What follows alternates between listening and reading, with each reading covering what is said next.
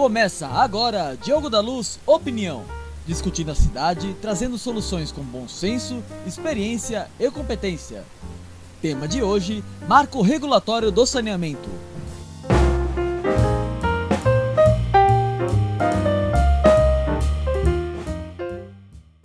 E aí, gente? Marco Regulatório do Saneamento Básico.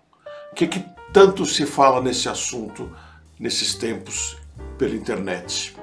Na minha opinião, o fato mais importante do primeiro semestre de 2020 aqui no Brasil, mesmo em tempos de pandemia.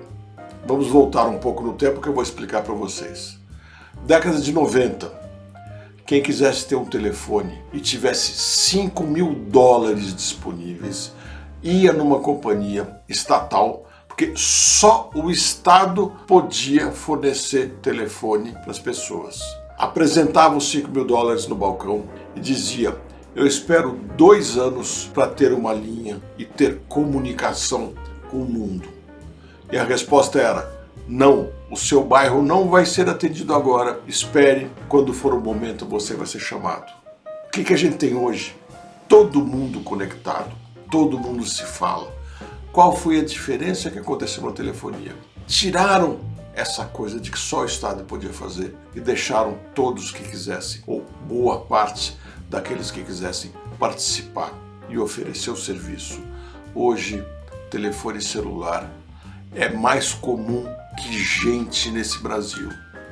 E de outro lado, a gente tem 100 milhões, sim, 100 milhões de brasileiros que não têm esgoto e quase metade deles que não tem água encanada. Porque até hoje só o Estado pode fornecer saneamento básico, esgoto e água para as pessoas. Se um grupo que mora em uma rua resolvesse cotizar e passar uma manilha para fazer correr o esgoto da sua rua e entregar para uma companhia de saneamento, não pode. Ninguém pode mexer com isso se não for prefeitura governo estadual ou governo federal, que na prática não faz. O que está acontecendo com esse marco do saneamento que foi aprovado no Congresso e deverá ser sancionado nesse mês de julho pelo governo federal, até porque foi ele mesmo que mandou o projeto para a Câmara e, e para o Senado, portanto, certamente vai aprovar.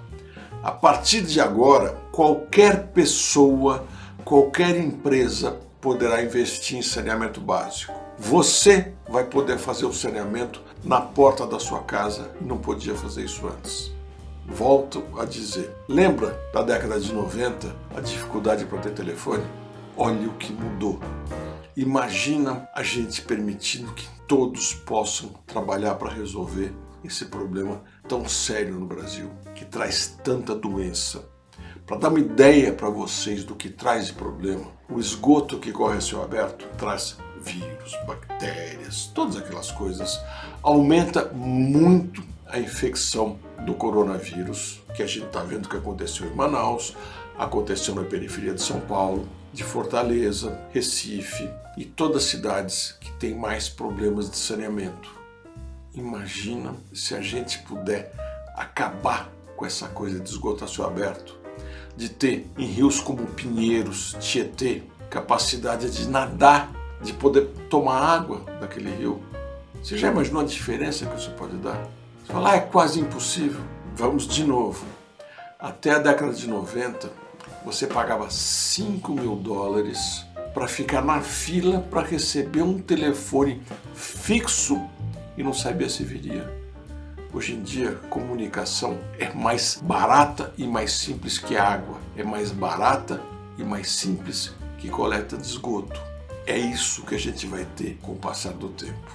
O Brasil vai mudar demais, vai reduzir doenças, vai ter crianças mais saudáveis e a gente vai ver muito, muito mais progresso por uma medida simples de tirar essa tutela do Estado e deixar as pessoas escolherem os seus caminhos, até para trazer água e levar esgoto.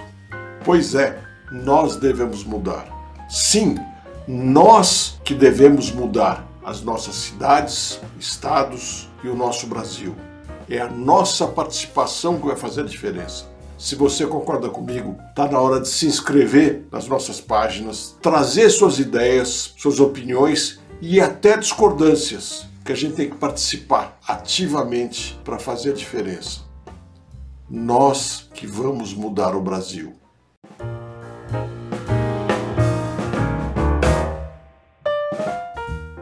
Você ouviu Diogo da Luz, Opinião. Acompanhe toda sexta temas relevantes sobre os cenários políticos e a cidade de São Paulo.